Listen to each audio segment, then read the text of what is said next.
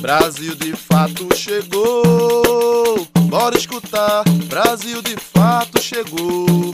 Um programa popular, Brasil de fato chegou. Bora escutar, Brasil de fato chegou. Um programa popular, pra quem é trabalhadora, pra quem é trabalhador, ele traz informação, não é manipulador. Pra quem é trabalhadora, quem é trabalhador, ele traz informação, não é manipulador. Olá, você está ouvindo o programa Brasil de Fato Bahia. Eu sou Gabriela Morim e na próxima hora vou trazer para você notícias em uma versão popular da Bahia, do Brasil e do mundo.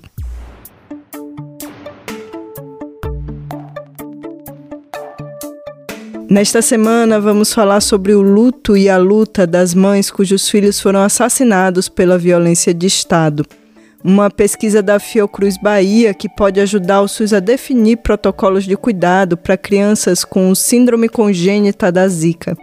E o crescimento nacional dos números de mulheres resgatadas em trabalho doméstico análogo à escravidão. Tem ainda uma entrevista sobre alimentação e cultura com a pesquisadora Conceição Oliveira, o comentário de Jailton Andrade sobre a escassez de fertilizantes nitrogenados no país e ainda música e dica de leitura. Fica com a gente pela próxima hora.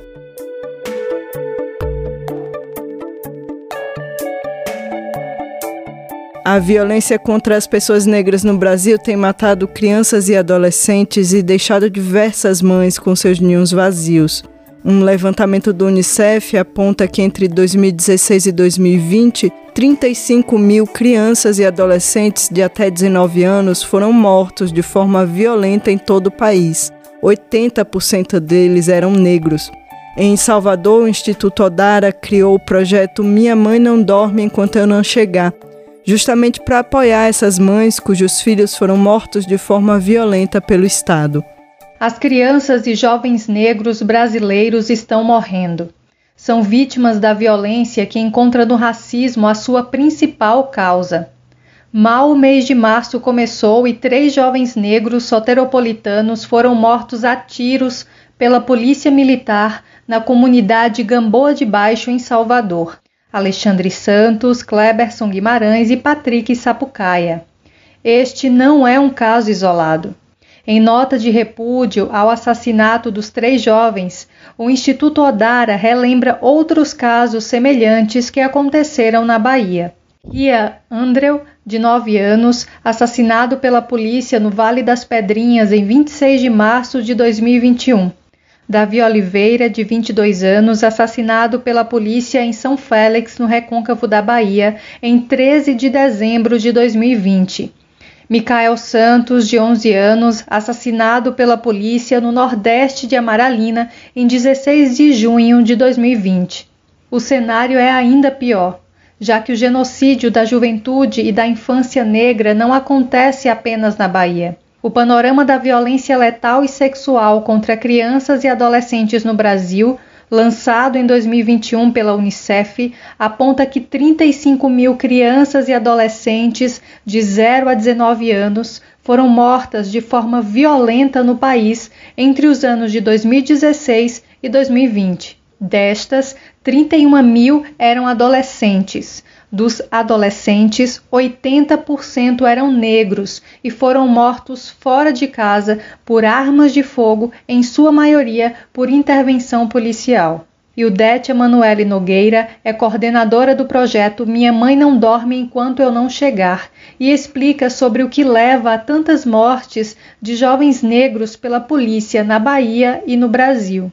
Essa realidade do extermínio da juventude negra não é uma realidade pontual. Entra governo, sai governo e essa realidade não muda. A polícia, que é a mão armada do Estado, entra nessas comunidades ceifando a vida dos nossos jovens negros, jovens cheios de sonhos, de projetos, que têm a sua vida interrompida ainda tão cedo. A violência não atinge apenas as crianças e adolescentes assassinados. E o Det comenta sobre os impactos dessa violência policial na vida das mulheres negras. a vida das mulheres negras e especialmente das mães desses jovens é interrompida ali, naquela realidade. Vai junto com esse jovem a esperança, o brilho no olhar, a vontade de viver. Essas mulheres, elas são impactadas diretamente por essa morte brutal. Não tem como continuar vivendo sem lembrar todos os dias daquela realidade. Foi justamente para fortalecer as mães negras que perderam seus filhos para a violência do Estado que o Instituto Odara criou o projeto Minha Mãe Não Dorme Enquanto Eu Não Chegar. O Instituto Odara, através do projeto Minha Mãe Não Dorme Enquanto Eu Não Chegar, percebeu a fragilidade que se encontrava as mulheres negras, especialmente as mães desses jovens negros exterminados brutalmente pelo Estado. E através desse projeto, o Instituto Odara visa dar acolhimento e fortalecer essas mães para que elas possam, frente a essa dor, seguir pelo menos a vida caminhando, é, tendo cursos, formações, rodas de conversa, encontro com outras mães que também passam pela mesma realidade, apoio psicossocial, para que essas mães possam seguir a sua vida.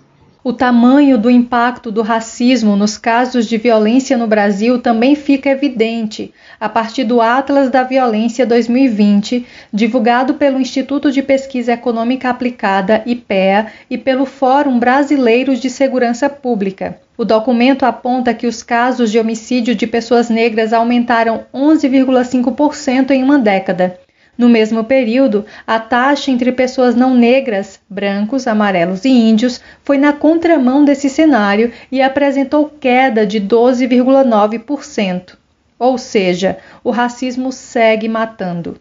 E o DET compartilha o que é preciso ser feito para mudar esse cenário de violência policial contra jovens e crianças negras. A gente precisa que esse Estado que chega nas comunidades com a mão armada chegue nas comunidades com políticas públicas, políticas públicas de esporte, de lazer, de educação, de cultura.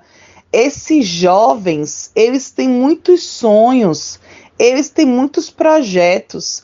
O Estado precisa escutar essa juventude, precisa, junto com essa juventude, construir políticas públicas que ajudem essa juventude a viver com mais segurança. A gente quer uma juventude negra viva.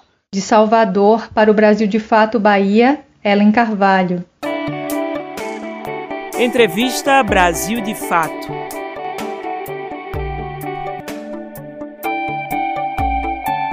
A comida nas nossas mesas conta uma história sobre a cultura e o povo brasileiro. As técnicas de preparo, os ingredientes, temperos, sabores que estão nas nossas memórias mais afetivas também nos falam sobre a memória e a formação cultural do país. Por isso, substituir esses ingredientes e preparos por comidas ultraprocessadas atinge não só a saúde coletiva, como também a memória e a cultura de nosso povo. Sobre esses e outros assuntos, eu conversei com Maria Conceição Oliveira, pesquisadora, gastróloga, especialista em gastronomia, história e cultura. Nascida em Itabuna, Conceição é a primeira mulher negra a presidir a Associação Slow Food Brasil. Conceição, primeiro, muito obrigada por aceitar nosso convite. A gente vive num tempo de pessoas muito atarefadas, comida cara e muita oferta de fast food ultraprocessados. Com isso, a gente tem perdido o hábito de cozinhar em casa, né? Queria que você começasse comentando sobre o que, que a gente perde quando perde o hábito de cozinhar. Bom, quero tirar todo o foco do ato romantizado do cozinhar e do cozinheiro, dizendo que todo mundo sabe cozinhar. Com o ambiente gastronômico, chefes estrelares nas revistas e outros meios de comunicação, as pessoas se sentem intimidadas de cozinhar é um processo simples que trazemos de memória os cheiros do arroz sendo refogado, o feijão das nossas mães e avós, estão na nossa memória afetiva e gustativa. Perdemos essa memória afetiva de cozinhar, perpetuar memória com as crianças que um dia repassarão essa memória uh, as receitas das famílias, é um, é um modo de preservar o modo de comer ingredientes e comidas. Um acervo precioso. Incluo aqui as técnicas de cozinha, que não se resumem às técnicas ensinadas na faculdade de gastronomia. Essas técnicas estão nas, na, nas cozinhas das roças, nas cozinhas urbanas. É só observar os cortes das folhas, na identificação e uso das folhas nos, nos temperos, que são únicos da cozinha brasileira. Aí encontramos tradição e inovação, porque esses saberes e aquelas técnicas, esses valores, com novas realidades, agregam saberes, mesmo vendo no contexto ambiental. Aprendemos a valorizá-lo, né? A valorizar eles. Cozinhar em casa a cozinha e o espaço da comunhão do fogo, do fogão. A cozinha é a guardiã das memórias, segredos, compartilhamento do ato de comer e beber, dos risos, é a alma da casa. É depositária das trocas, a comida como identidade e cultura. É muito rico cozinhar em casa e escolher e compartilhar alimentos. A culinária brasileira, assim como de resto toda a nossa cultura, é muito vasta. Qual que pode ser o papel da cozinha na memória e na transmissão desses nossos fazeres culturais? Isso se perde ao não cozinhar em casa, ao não criar esse ambiente.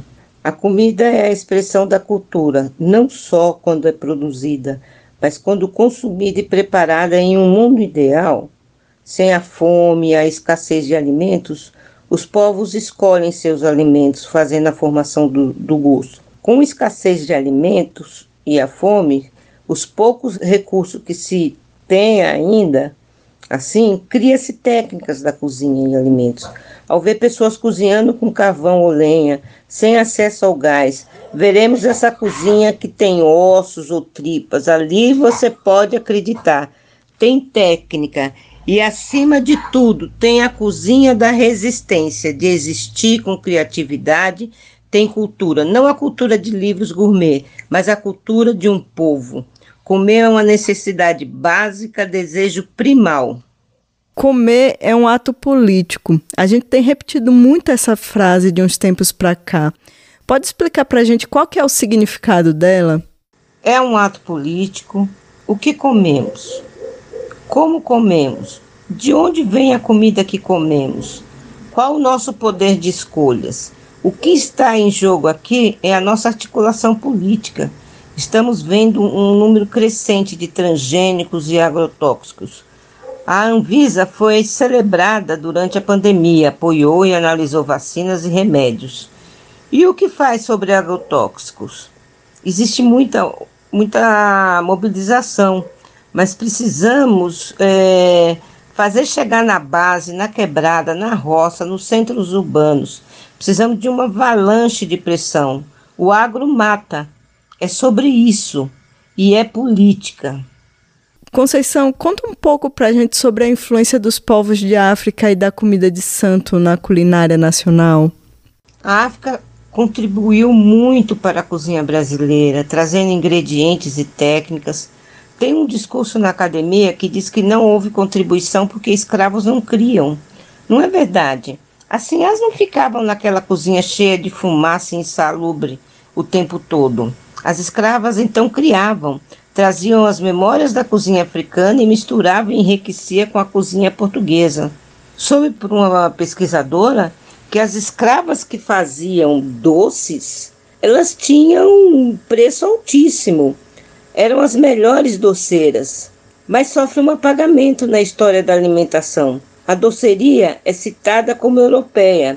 A comida de santo é um cardápio de comidas afro-brasileiras. Criamos aqui. Adaptamos ingredientes que existiam na África e não no Brasil. O acarajé de origem nigeriana, o vatapá, o caruru. A existência da cozinha brasileira se deve a essa, essa capacidade de criação das mulheres pretas na cozinha. A cozinha de Santa é vasta, Aí tem pratos que foram incorporados pela cozinha brasileira e outros que permanecem segredo. A cozinha de Santa é tão especial que a pessoa que cuida da comida e escolhe as folhas, elas recebem iniciação especiais, são chamadas de abacê. E um, um, uma coisa interessante que a gente precisa se atentar: as mulheres escravizadas e homens no Brasil é, preservaram comidas que hoje não existem mais na África. Estão preservadas aqui, dentro da comida de santo, dentro do segredo do santo. A indústria alimentícia e a propaganda utilizada por ela tem mudado nossos hábitos alimentares nos últimos anos? Isso não é só no Brasil. Tem mudado muitos ingredientes industrializados, já não são os mesmos é, lembram do, do, aroma da aveia do, do, do, mingau de décadas atrás?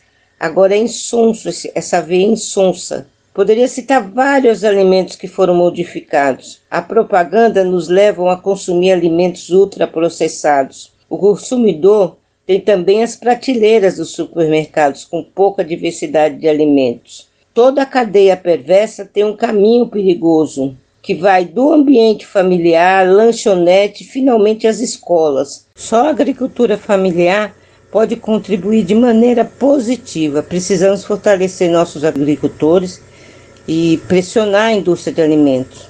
Por último, queria que a senhora nos explicasse o que é o movimento Slow Food e qual o papel da associação Slow Food nesse processo político e cultural aqui no Brasil.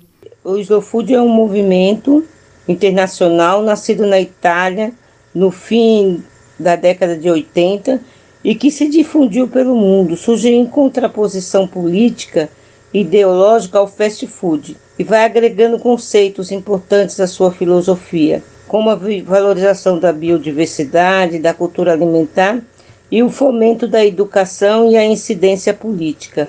Atua em rede e luta pelo alimento bom, limpo e justo para todos. A Associação Slow Food do Brasil é uma organização sem fins lucrativos que compõe essa rede. É guardiã dos programas e das marcas do movimento. Faz a interlocução com o Slow Food Internacional, apoia e representa a rede Slow Food Brasil. Quando necessário, também tem autonomia para realizar seus próprios projetos e parcerias nos campos relacionados à filosofia do movimento.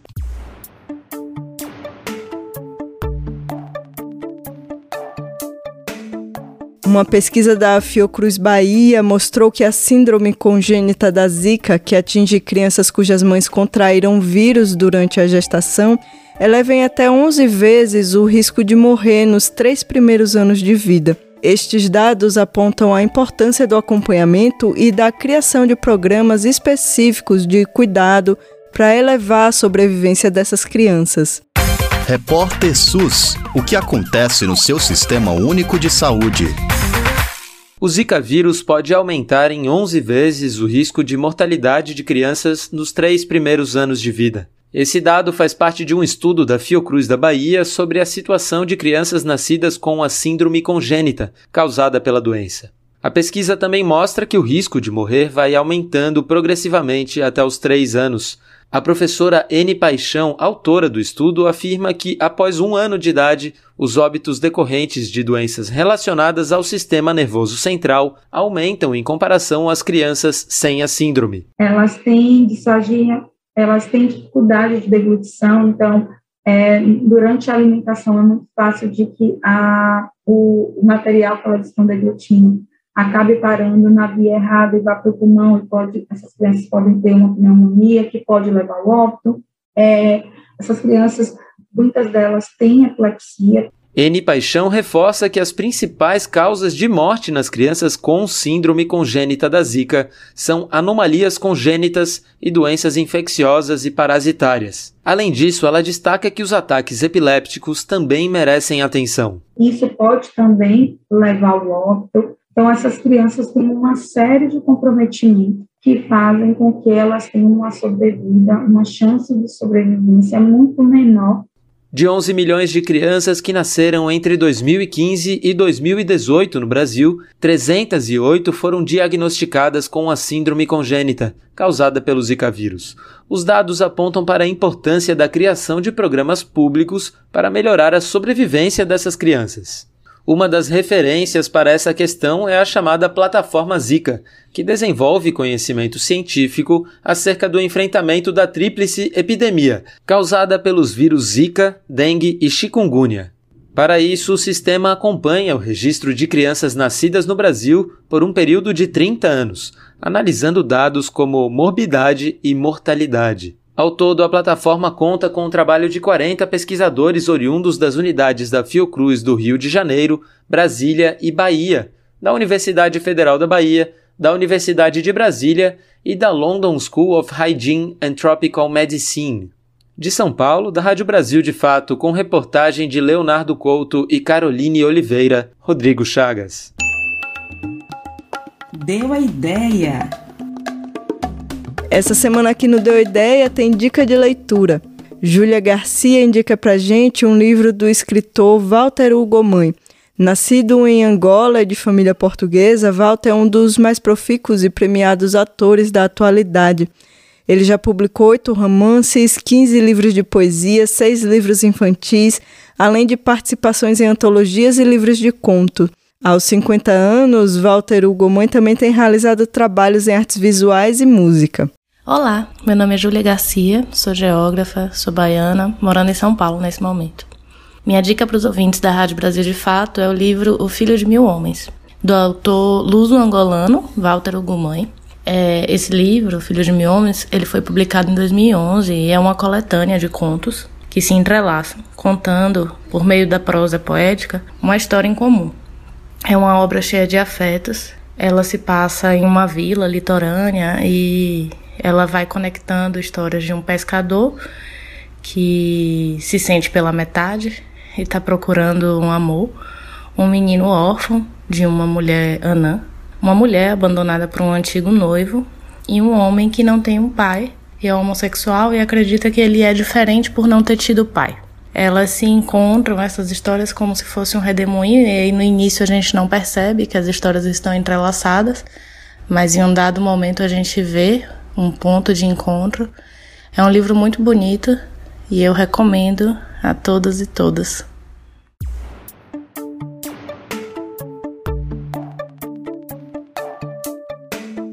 O presidente Jair Bolsonaro tem defendido nas últimas semanas que a escassez de fertilizantes nitrogenados no Brasil se deve à guerra entre Rússia e Ucrânia. O Sindicato dos Petroleiros da Bahia, no entanto, explica que antes de o conflito iniciar, esse tipo de fertilizante já estava em falta no mercado nacional e que isso se deve ao fechamento das fábricas estatais do produto. Eu sou Jailton Andrade, diretor do Sindicato dos Petroleiros da Bahia, secretário de Comunicação da Unegro, diretor da CTB Bahia, criador do debate petroleiro e colunista do Brasil 247.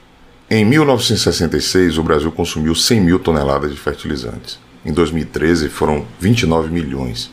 Agora, em 2021, consumimos 40 milhões de toneladas de fertilizantes no país. Grande parte desses fertilizantes foram e são importados é, de países como a Rússia, a China e o Canadá. Né? A atual crise dos fertilizantes no Brasil não deriva da instabilidade infraestrutural da Rússia na sua guerra lá com a Ucrânia ela foi provocada bem antes, pelo desmonte deliberado do setor já a partir de 2016, com a entrada de Temer no Planalto e de Pedro Parente na direção da Petrobras, e se aprofundou pelo governo Bolsonaro e o Roberto Castelo Branco, com o aval do Conselho de Administração da Petrobras, que já em 2016 mudaram profundamente o plano de negócio da companhia. Não fosse isso, o setor de fertilizantes estaria em outro patamar. E eu digo isso porque o plano de Dilma, por meio do Plano de Aceleração do Crescimento 2, o PAC 2, era tornar o Brasil autossuficiente em fertilizantes nitrogenados em 2020. Na época, o Brasil contava com duas fábricas de fertilizantes nitrogenados da Petrobras, a Fafem Bahia e a Fafem Sergipe. Em 2014, Dilma estatizou uma outra fábrica, a Araucária Nitrogenados, que virou a Fafem Paraná. Mas o país ainda era muito dependente do fertilizante importado. O governo Dilma, então, anunciou a construção de outras três fábricas: a Fafem do Mato Grosso do Sul, a Fafem do Espírito Santo e a Fafem de Uberaba. Seriam as UFNs 3, 4 e 5. O problema é que com o golpe, né, além da suspensão da construção dessas novas unidades de fertilizantes propostas por Dilma e Graça Foster, os governos Temer e Bolsonaro, a direção da Petrobras e o próprio Conselho de Administração fecharam aquelas outras três fábricas né, que já produziam fertilizantes, sob o argumento de que o setor de fertilizantes não era mais ponto de interesse da companhia.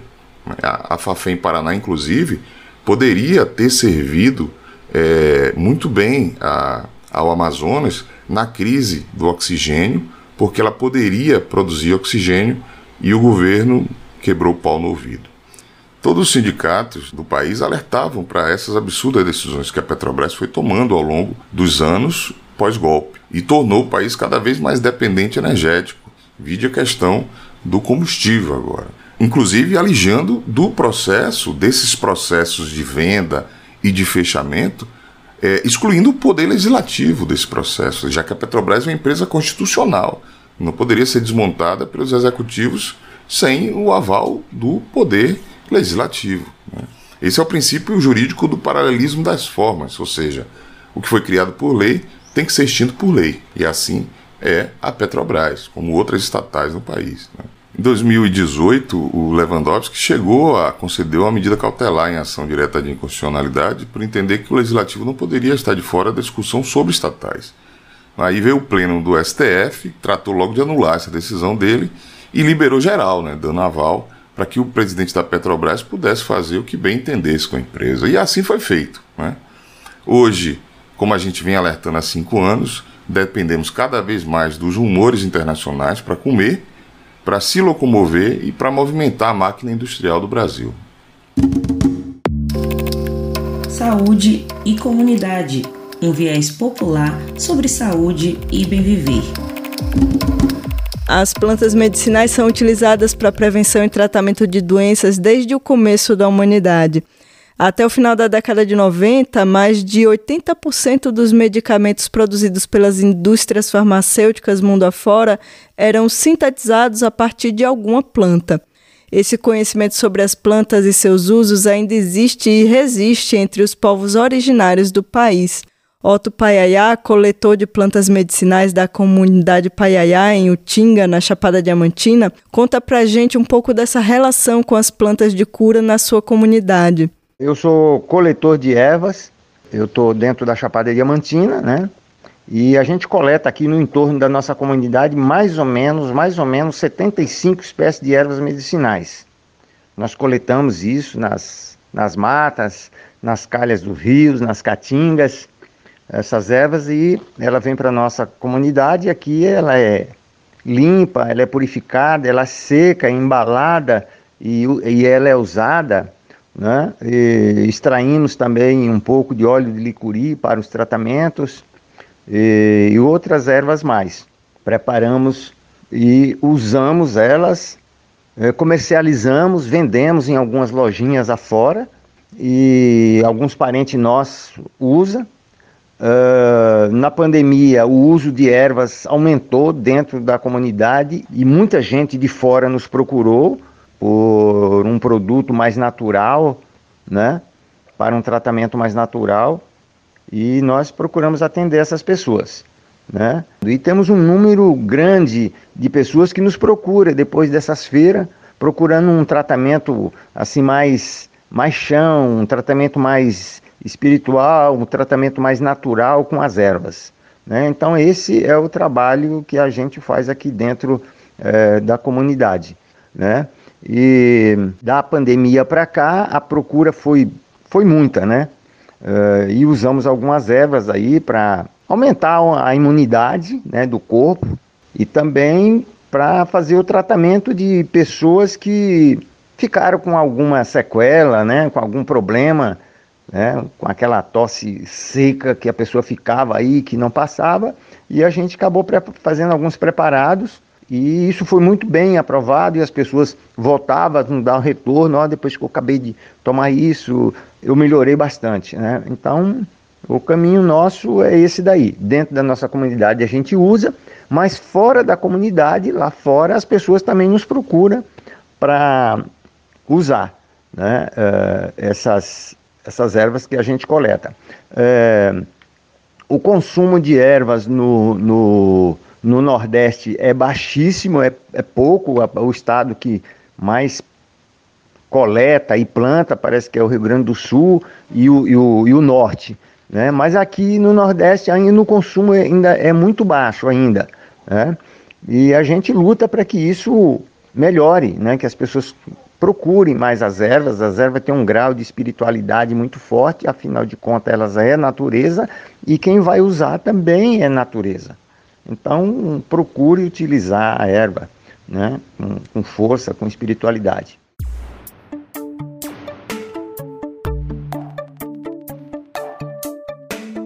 Mais de 2.300 mulheres foram resgatadas de trabalhos análogos à escravidão no país desde 2003. Os dados do Ministério da Economia apontam um aumento desse tipo de resgate atrelado a serviços domésticos no último ano. Mais de 2.300 mulheres foram resgatadas de trabalhos análogos à escravização desde 2003. Esse dado foi apresentado pela DETRAI, a Divisão de Fiscalização para a Erradicação do Trabalho Escravo do Ministério da Economia. O levantamento foi divulgado nesta terça-feira, Dia Internacional da Mulher. Especificamente, 2.325 mulheres foram resgatadas no intervalo de 2003 a 2021. O número corresponde a 6% do total de pessoas resgatadas no período. Segundo a DETRAI, no último ano foi identificado um aumento do trabalho análogo à escravidão atrelado aos serviços domésticos, 27 vítimas em 2021, enquanto em 2020 tinham sido três trabalhadoras. Liane Durão, a auditora fiscal do trabalho, acredita que esse aumento não reflete uma realidade de não existência desses casos anteriormente. Em 2021, 27 trabalhadoras domésticas foram resgatadas, enquanto em 2020 foram apenas três.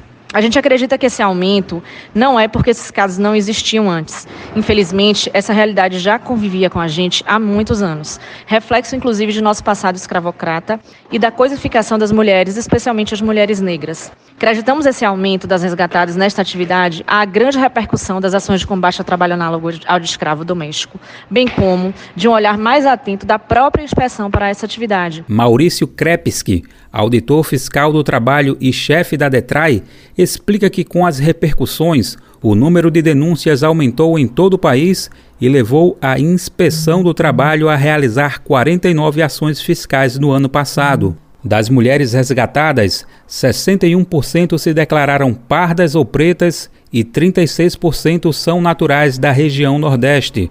Em relação aos estados, 15% são do Maranhão, 13% de Minas Gerais e 12% da Bahia.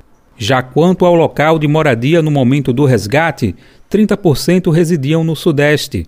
Os números com maior incidência de residência foram Pará, com 18%, seguido de Minas Gerais, com 14% e São Paulo, com 12%. Quanto à faixa etária, a maioria, sendo 28%, tinha entre 30 e 39 anos.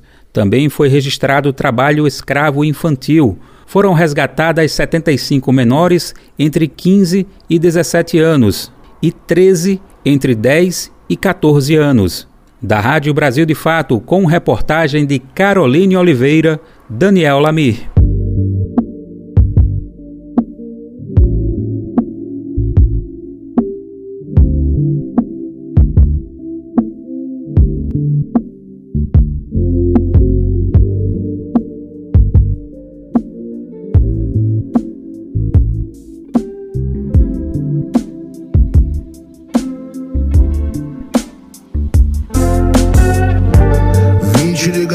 No celular.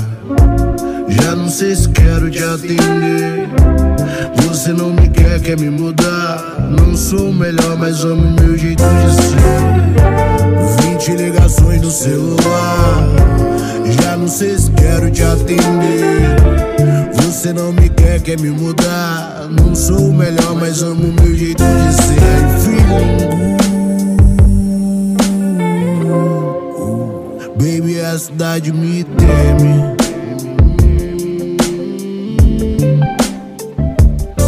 I feel I feel Baby, a cidade me teme.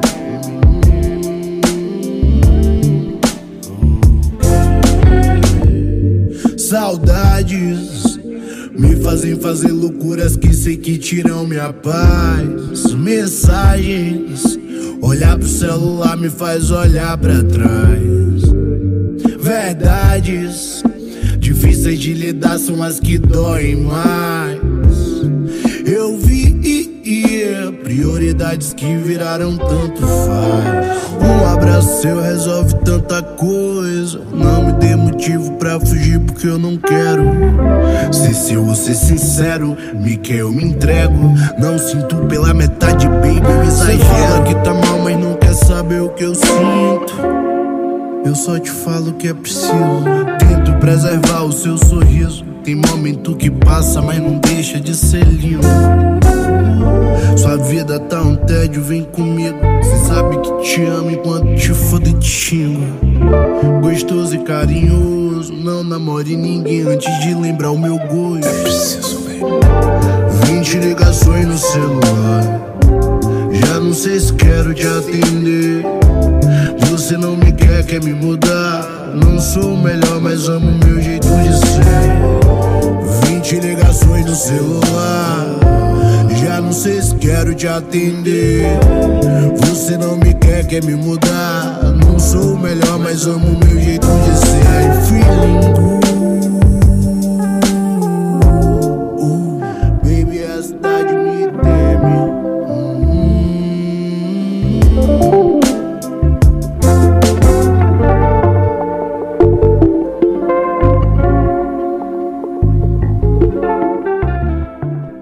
Tocou agora 20 ligações, música do rapper baiano Baco Exu do Blues. A música do novo álbum do rapper, chamado Quantas Vezes Você Já Foi Amado, ficou entre as 35 mais tocadas no mundo inteiro na plataforma de streaming musical Spotify nessa última semana.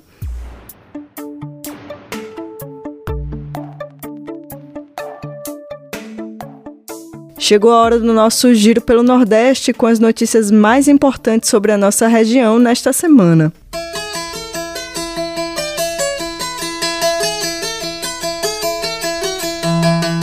Você está ouvindo o quadro Nordeste em 20 minutos. Oi, pessoal! Eu sou Júlia Vasconcelos e esse é o Nordeste em 20 minutos, um quadro em que eu te convido a dar um giro pela região. Toda semana te encontro com conteúdos que trazem uma visão popular do que tem acontecido por aqui. Vamos comigo para mais uma edição.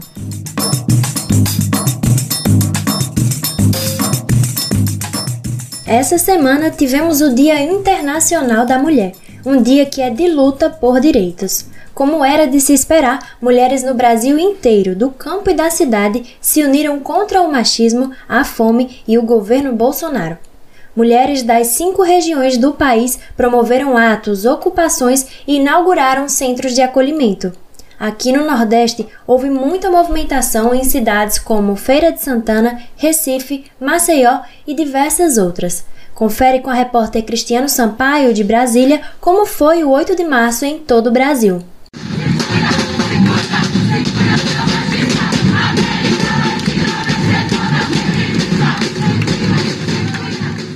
Mulheres de mais de 40 cidades marcharam em todas as regiões do Brasil nesta terça-feira, 8 de março, considerado o Dia Internacional da Mulher. O lema Pela Vida das Mulheres, Bolsonaro Nunca Mais, por um Brasil sem machismo, sem racismo e sem fome, deu o tom dos protestos, que não ficaram apenas no discurso. Além de ocuparem ruas dos centros urbanos, mulheres integrantes de organizações populares articularam a pauta feminista com ações políticas concretas no campo. Entre os objetivos está o fortalecimento da luta em favor da terra, da agricultura familiar e contra a violência de gênero. Na Bahia, cerca de 100 mulheres do movimento das trabalhadoras e trabalhadores rurais sem terra ocuparam a Fazenda Botafogo, considerada improdutiva. A Câmara de Vereadores de Feira de Santana também foi ocupada por uma marcha que saiu da prefeitura da cidade.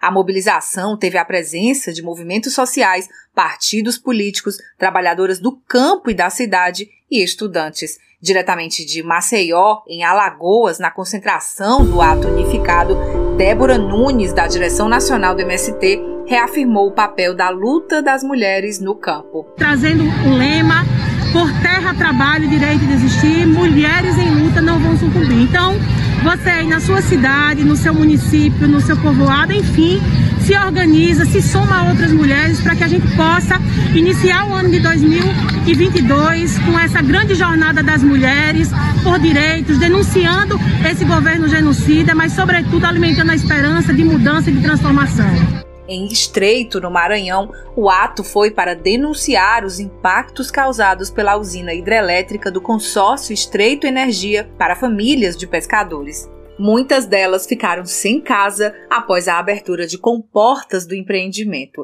Já em Recife, Pernambuco, o movimento de mulheres Olga Benário ocupou um imóvel abandonado para a criação de uma casa de referência para vítimas de violência. Batizado de Centro de Referência Soledad Barré, o local já está de portas abertas para receber mulheres que rompem com o ciclo da violência e precisam de abrigo. O mesmo coletivo inaugurou também a Casa de Referência da Mulher Almerinda Gama, no centro do Rio de Janeiro. Na capital federal, a militante Conceição Pereira, da Força Nacional de Luta, saiu do acampamento 10 de junho para protestar por um combate efetivo ao feminicídio. Ela também demandou atenção à pauta das mulheres do campo. Uma das coisas que a gente quer colocar como é, agricultora e coordenadora do movimento social é que é o repúdio ao feminicídio no DF, né?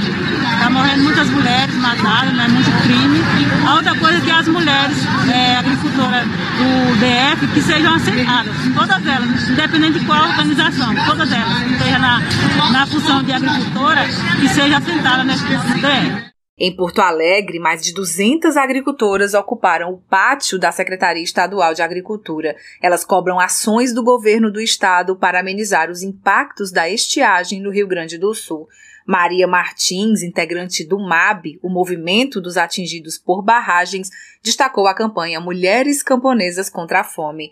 Ela falou da importância da agricultura familiar e destacou como a alta no preço dos alimentos afeta a vida das trabalhadoras porque os altos impostos refletem na mesa de cada um. O nosso salário não dá, quem trabalha já ganha pouco e quem não trabalha está ficando mais difícil. Então a gente pede encarecidamente que o nosso governo nos ouça e nos dê uma posição favorável para que possamos continuar na nossa luta do dia a dia, porque a gente não vive, a gente sobrevive no país onde vivemos. Ainda na capital gaúcha, assentadas e acampadas do MST doaram 4 toneladas de alimentos da reforma agrária. O destino são as cozinhas comunitárias da periferia de Porto Alegre. Em São Paulo, mulheres do Movimento dos Trabalhadores Sem Teto realizaram uma ação em repúdio às falas machistas do deputado Arthur Duval, o Mamãe Falei, sobre as mulheres ucranianas. Em frente à sede do Podemos, elas cobraram uma posição do partido, além da cassação do mandato do deputado estadual pela Assembleia Legislativa. Daiane Araújo, do Levante Popular da Juventude e diretora de Mulheres da União Nacional dos Estudantes, participou do ato e reforçou a necessidade de mobilização nas ruas. Porque numa conjuntura como essa, que os nossos direitos têm sido retirados todo dia e que as mulheres, sobretudo as mulheres jovens, as mulheres mães e estudantes, são gravemente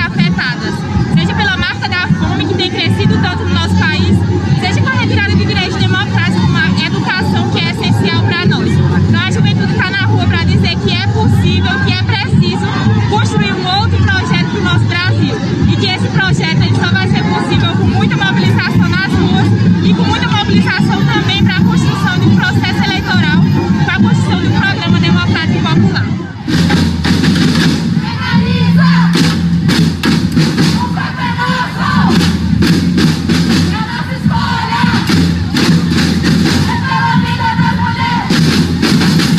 Campinas, no interior paulista, as mulheres se manifestaram pela legalização do aborto no país. Além dos gritos de o corpo é nosso e pela vida das mulheres, elas também mandaram palavras de ordem contra o presidente Jair Bolsonaro.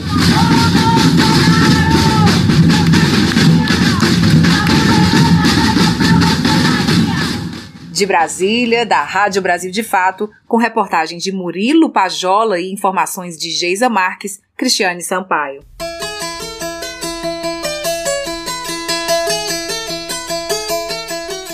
Continuamos falando sobre mobilizações importantes, mas agora sobre uma pauta indígena. Você já ouviu falar no projeto de lei batizado de PL da mineração? É o PL 191 de 2020 que permite a mineração em terras indígenas. Este é um PL inconstitucional na avaliação do Ministério Público Federal, o MPF. Para barrar a votação, uma caravana com 150 indígenas da Bahia foi a Brasília. Com reuniões e atos, a delegação foi para pressionar contra a votação. Mesmo com uma das maiores mobilizações em defesa do meio ambiente na porta da Câmara dos Deputados, a Casa aprovou a tramitação em regime de urgência. Confere com Douglas Matos na reportagem de Gabriela Moncal. Uma delegação com 150 indígenas de oito povos da Bahia está na capital do país desde o início da semana. Com uma agenda de manifestações e reuniões, o objetivo principal é pressionar parlamentares pela não votação do que chamam de projetos de morte, em especial o projeto de lei, o PL 490-2007, que dificulta a demarcação de terras, e o PL 191 de 2020, que libera a mineração, entre outros empreendimentos em territórios indígenas. Batizado de PL da mineração, o projeto se tornou prioridade do governo Bolsonaro. Não à toa, o líder do governo na Câmara, Ricardo Barros, do PP, requereu nesta quarta-feira que o projeto seja votado em caráter de urgência. Na terça-feira, indígenas se reuniram com os deputados Joênia Wapichana, da Rede, e Rodrigo Agostinho, do PSB. No mesmo dia, em sentido oposto ao solicitado por Barros, oito parlamentares apresentaram um requerimento pedindo que o PL da mineração fosse suspenso.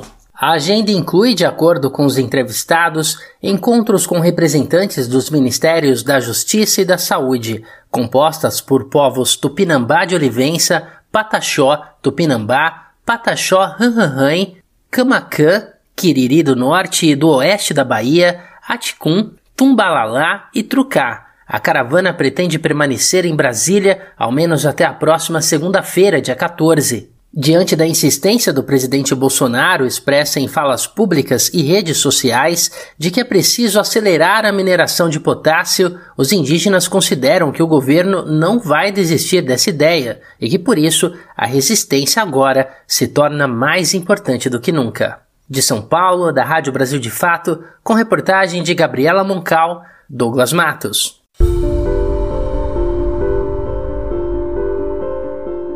Um tema que ainda precisamos falar é a pandemia. Agora, em março, diversos municípios começaram a discutir sobre a desobrigação do uso de máscara foi o caso de Natal, em que a prefeitura publicou um decreto que diz não ser mais obrigatório usar máscaras nem em locais abertos nem fechados. Assim fica a escolha de cada pessoa usar ou não. Segundo a assessoria de comunicação da prefeitura, a medida seguiu um parecer do comitê científico do município. Antes de Natal, o uso só tinha sido desobrigado no Rio de Janeiro. O decreto de Natal afirma que a nova regra poderá ser revista a qualquer momento, de acordo com as taxas e índices de transmissibilidade da doença no município. Segundo o texto publicado, a medida foi tomada por conta da diminuição sistemática no número de atendimentos de casos nas unidades de saúde. Na terça-feira, 8 de março, o governo do Rio Grande do Norte anunciou que vai desobrigar o uso de máscaras em locais abertos a partir de 16 de março, mas a obrigação deverá ser mantida para locais fechados. Apesar do avanço da vacinação, a decisão levanta preocupação entre a comunidade científica e a população. A recomendação é de que os cuidados permaneçam mesmo com a medida, e o uso correto das máscaras sempre se mostrou como uma ferramenta importante para vencermos o coronavírus e dar um fim na pandemia da Covid-19. Agora, antes de acabar o nosso quadro, vamos ouvir mais uma edição do Vozes Populares. Lembram que eu comentei na semana passada que esse mês teríamos uma mulher a cada semana com uma perspectiva diferente dentro do feminismo? Pois é, hoje conhecemos mais uma dessas vozes, Michela Calaça, do Movimento de Mulheres Camponesas. Acompanha.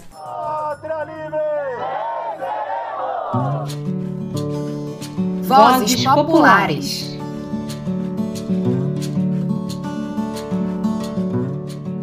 Oi, pessoal! Vamos comigo para mais uma edição do Vozes Populares, um espaço para trazer as pautas e as diversas vozes dos movimentos, coletivos e organizações populares. Seguimos no nosso especial do mês de março sobre a luta das mulheres. Hoje vamos conhecer o feminismo camponês popular.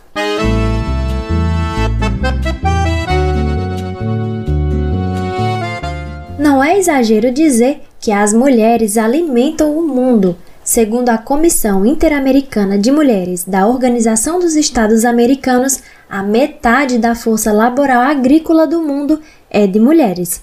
Ou seja, para você comer o seu arroz e feijão em casa, com certeza houve alguma mulher na produção desses alimentos. São elas, as mulheres camponesas. Elas também estão na criação de animais, na pesca, nos cuidados domésticos, na educação dos filhos e em uma série de outras atividades atravessadas pelo seu gênero. Você, mulher de uma realidade urbana, já pensou se o seu feminismo inclui as reivindicações das mulheres do campo?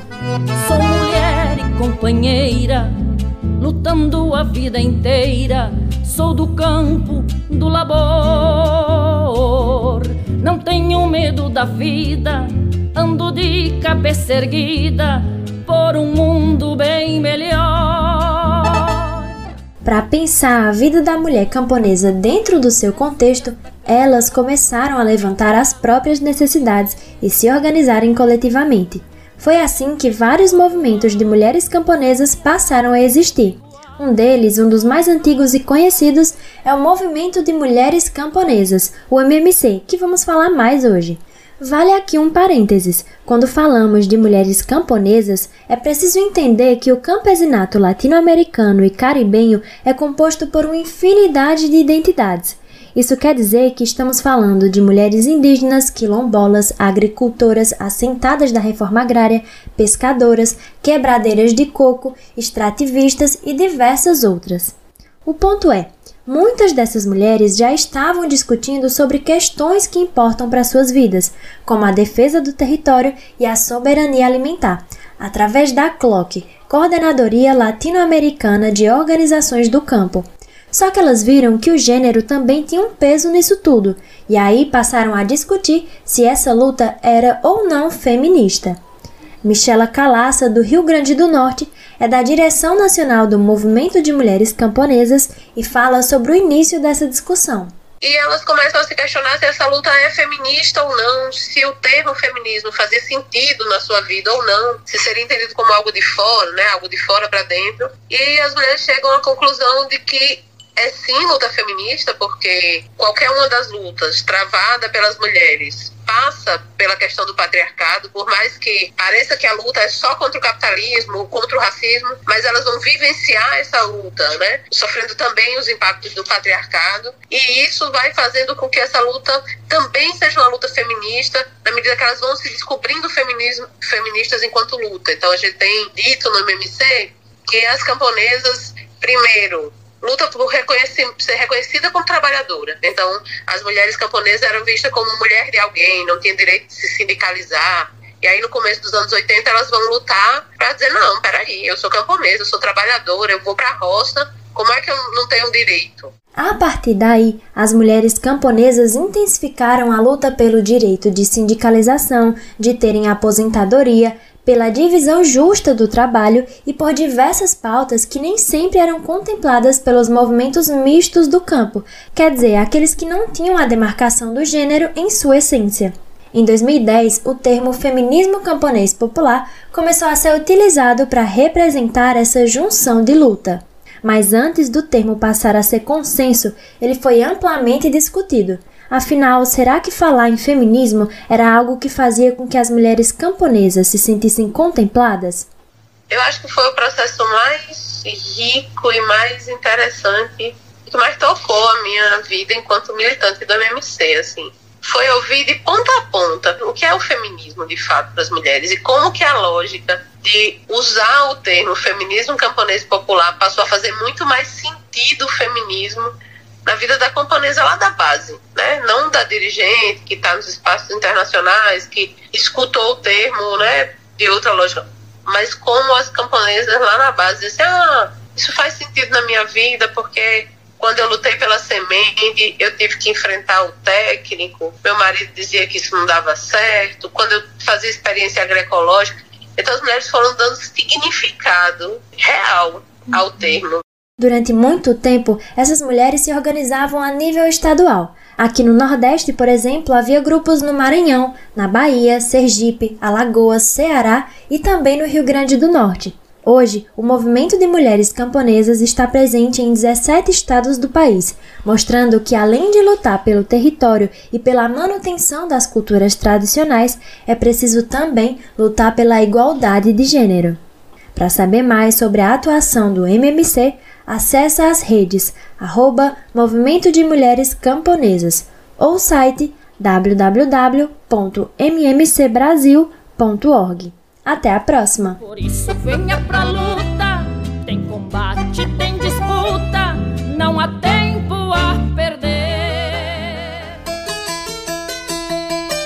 Bom, pessoal, chegamos ao fim de mais um Nordeste em 20 minutos. Mas na próxima semana a gente tem um encontro marcado, tá bom? Um beijo, tchau, tchau e até a próxima! Este quadro é uma realização do Brasil de Fato Pernambuco conta com apresentação e roteiro de Júlia Vasconcelos, coordenação editorial de Rani de Mendonça e edição de som de Fátima Pereira.